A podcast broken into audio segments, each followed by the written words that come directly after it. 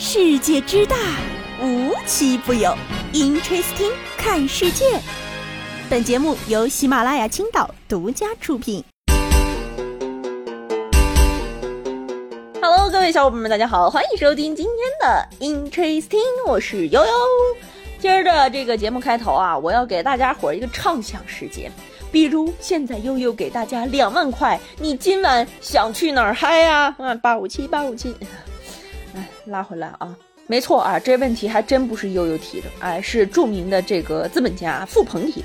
他说，如果年轻人掌握资本，资本过剩是不存在的啊。如果给在座的九五后们今天一人发两万块钱，今天晚上我都不知道你会去哪儿嗨，嗯。你这专家的话说的很好听啊，两万块足够我把今天全街道的便利店的干脆面搜刮干净了，再承包全组的螺蛳粉，给便利店老板上一课。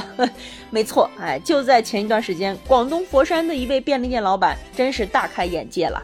一位顾客啊买了一袋槟榔，拆开后呢发现中奖了，再来一包。但是人顾客这时候就说了啊。我不想兑换新槟榔，我想作为奖品的那一包还给老板，自己吃打开的那一包，这样我就不用付钱了呀。你可真是个大聪明，嚯，给老板整不会了啊！真的是年度沙雕新闻加一，没给钱，凭啥说拆开的槟榔是你的？建议老板报警，抓他一个白吃白拿。哎，接下来这事儿呢就更离谱了。近日呢，在天津的一个住户呢被物业告知说他家欠水费了，欠了多少呢？哎，不多不多，也就区区八百一十四万吧。哎，整栋楼要交一千多万。于是我赶紧掰手指头算了一下，应该是有几十万吨水。我想，你开一栋楼的澡堂子都不带这么费水的吧？于是啊，这个物业出来回应了，说这位住户的水表存在异常，是从大数往小数走，而不是从零开始。自来水公司说，他们只看总水表收水水费，每户水费呢是由物业计算的。哎。要我说呢，我家里没这条件。我要是租个这样的房子，八百块钱我还能挤一挤，八百万我可挤不出来，只能物业挤一挤了。毕竟啊，欠债的人反而更有话语权。虽然反逻辑、反常识，但对我来说却是见怪不怪的常识。喵啊！最近啊，这个湖北黄冈红安县的餐馆老板李某可能要落得一个财务两空了。当地的红安县物资局七里物资工作人员从一九九五年到一九九九年，多次在他的餐馆打白条消费，欠条盖了公司章，总共五点八万元。饭菜物资公司人员吃了，餐费他们出不起。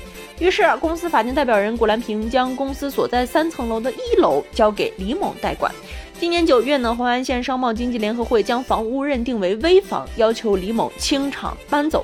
从二零零八年到管到现在十五年，赚回本钱了吗？其实啊，我觉得他还不如坚持要现金呢。毕竟郑渊洁三十年前在北京买下十套房，每平米才一千四百块，二十四年前的六万块也能在黄冈买不少房子了吧？每一代人都有各自的红利呀，啊。虽然有红利，也有各自的坑。近几年买房的同学们应该发现自己的房价价格下跌了吧？近期啊，有多地的新房楼盘降价出售，其中不乏热点城市。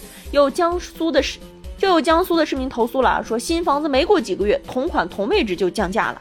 哎，这个苏州住建局的工作人员回应了啊，说市场经济，房企可按市场情况降价销售。不得不说啊，最近真的是很多的房子都在降价，所以大家伙不管有钱没钱，还是等等吧。像我这种没钱的就只能等了，买不着。哎，接下来呢，我们再来说个笑话啊。这个事儿呢，前段时间还挺火的，就是我们现在九五后如何治那些不讲文明、不讲礼貌的人呢？就是比他们还疯，让他们。不敢再疯。前两天那个短视频真是给我笑坏了啊！在江西的一辆地铁上呢，有一位大姐啊，就当那个不文明的人，她一个人躺平在一整条这个地铁座椅上，然后大家都站着，她自己搁那躺着刷手机，老悠闲了。你说这个时候吧，你说想治他吧，还真不知道怎么治；不治他吧，看他又不爽。为什么我站着，他躺着玩手机？于是这个时候呢，就有一位九五后的小伙子，哎，堪比地铁判官啊，就站出来了。就是大家虽然眼神都骂的挺脏的，但是没人敢站出来。这人站出来之后呢，他怎么弄的呢？哎，人家把自己身上的衣服脱了下来，轻轻的给大姐盖在了身上，还说：“我给您添着点儿，您别着凉啊。”好嗨哦，感觉人生已经到达了高潮。嚯，这大姐立马就坐起来了。行啊，这趟地铁发神经的不止我一个呀！啊，你说大姐强行起身让座，这小伙子难道不该按住她，轻抚发丝，加她好友吗？这才叫绝啊！给她羞的，她都从这地铁上得跑下去。相信我啊，以后只要遇到霸座，车厢声音外放，纵容娃吵闹，你只要更疯，就会收获一份宁静。就比如啊，之前也有很多这种在地铁上，你发现你的旁边邻座一直在打电话，或者他的小孩一直很吵的这种情况，你跟他好好说，哎，麻烦您管一下您的孩子，麻烦您打电话的声音小一点，都没有用。这个时候，如果你说啊，我疯了，我现在好想杀人，医生刚检查完，我是有狂躁症的，那他可能立马就好了。所以这句话就是，只要你比他疯，哎，就没有什么能降得住你。哎呀，接下来这事儿就更的奇葩了啊！就是人活着得比，死了你还得比！前一段时间在唐山呢，一位网友发布了一个视频，啊，当地的一个殡仪馆中火化的地方呢，分为高档炉取灰处和低档炉取灰两处。不少人就质疑了，说为啥火化还要分高低档呢？最后出来不都是灰吗？莫非高档炉烧的更舒服点儿？当事人也不知道啊，还说一个是群租，一个是包间儿，哎，一个是一起烧，一个是单独烧。对此啊，这殡仪馆工作人员表示了，说高低档炉炉体结构不一样，高档炉比低档炉豪华一些，收费就要贵一点儿。低档炉呢，本地户口免费，外地户口净火化费二百五十元。高档炉呢也分区内区外，区外户口净化火费八百元。不过很快啊，这个唐山市民政局的工作人员就回应了啊，把这个高低档炉的牌子给撤下去了。哎呀，真的是，如果话说回来，只能自由选择，没有垄断资源，价格合理，丰俭由人，我觉得倒也没什么。前提是这躺着的人得有选择的自由啊。你可真是个大聪明。哎，前一段时间呢，也有个大事儿啊，就是泰国的瑞幸把中国的瑞幸。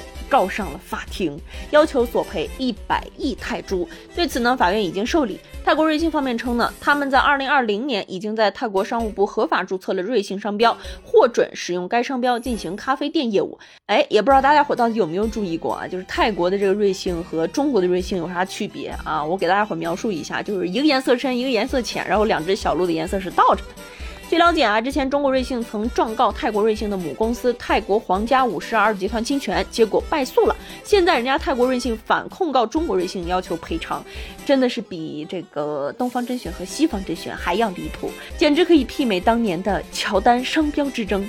我是真羡慕他们的设计师啊，KPI 完成的如此简单，一翻转就成了。哎呀，不得不说，这个行为非常值得挂在打工人圣诞树上吸好运啊！我的这个圣诞节简直过得就是如履薄冰啊！哈，街上的冰呢也还没化，冻得我就是直呲牙啊！哎呀，前几年呢，我觉得这个我们老家的这个温度真的是比现在还要更低，也不知道小的时候是怎么过的啊。然后最近这个哈尔滨冰雪大世界真的是特别特别的火，然后也有许多新闻，很多的南方小土豆子们，嗯，我没有冒犯的意思啊，就是很多的南方小朋友们啊，来了这个哈尔滨冰雪大世界之后呢，都想滑个滑梯啊。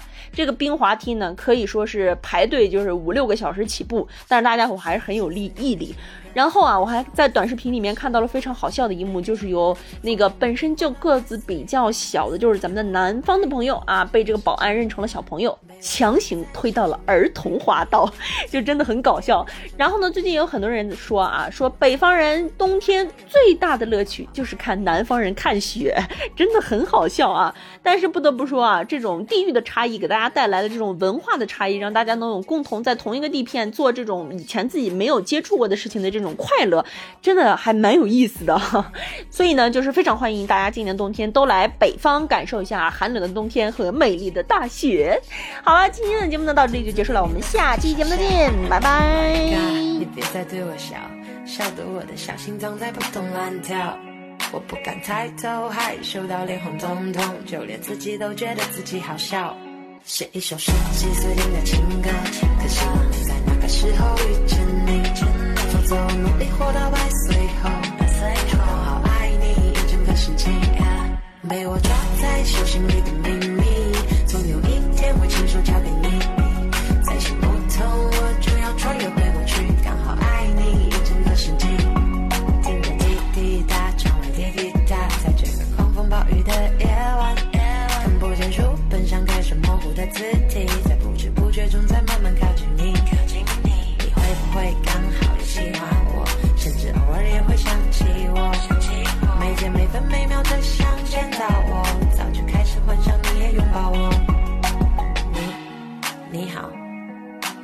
高兴我能够遇见你，想要坐在你的旁边亲吻，可不可以？我瞬间激动到我不能自已。写一首十几岁听的情歌，可希望在那个时候遇见你。